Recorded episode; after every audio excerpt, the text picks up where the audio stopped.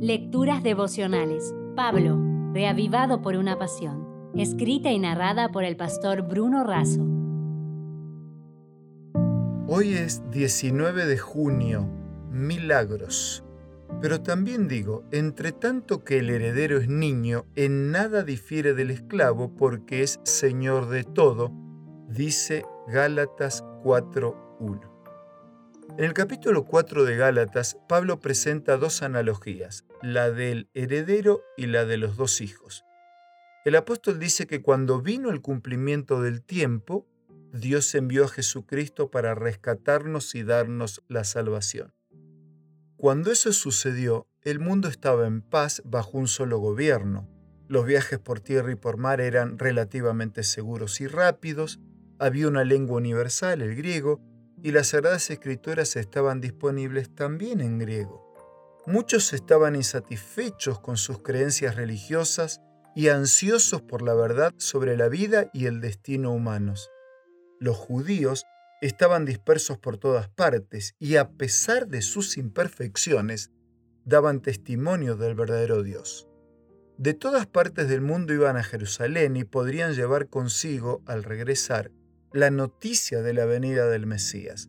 La verdad es que Dios no podría haber escogido lugar ni tiempo más propicios para lanzar el mensaje del Evangelio al mundo que aquel período de la historia. El Señor nos rescata y adopta como sus hijos. Rescatar significa literalmente comprar y redimir de la servidumbre o la esclavitud. Junto con la obra más importante de rescatar a los seres humanos del pecado, el cumplimiento por parte de Cristo de los tipos del sistema ceremonial también liberó a los judíos de la obligación adicional de ese sistema y de la maldición que recaía sobre todos los que buscaban la salvación por el cumplimiento de sus propios requisitos. En la capital de una ciudad sudamericana cierta noche, mientras se efectuaban los servicios de recolección de residuos, ocurrió una historia impactante. El camión recolector tenía un compresor de la basura. Los servidores públicos iban caminando y corriendo junto al camión y tomando las bolsas de residuos. De pronto, cuando uno de ellos estaba a punto de arrojar una bolsa más, percibió tenues movimientos. Abrió la bolsa y alarmado descubrió una criatura de pocas semanas de vida. La locura de este mundo ensegueció a alguien como para dejar a esa niña al borde de la muerte. Felizmente fue socorrida y llevada al hospital. Así salvaron su vida y fue adoptada por la misma persona que la rescató, quien le puso como nombre Milagros. El diablo nos colocó a todos en este mundo oscuro de pecado con el propósito de compactarnos y destruirnos.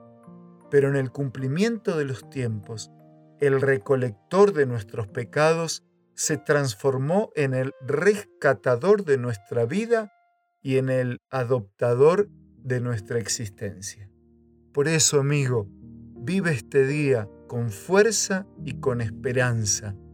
No hay milagro mayor ni compromiso de amor tan grande que no sea vivir para aquel que vino a darnos vida y vida en abundancia. Si desea obtener más materiales como este, ingrese a editorialaces.com.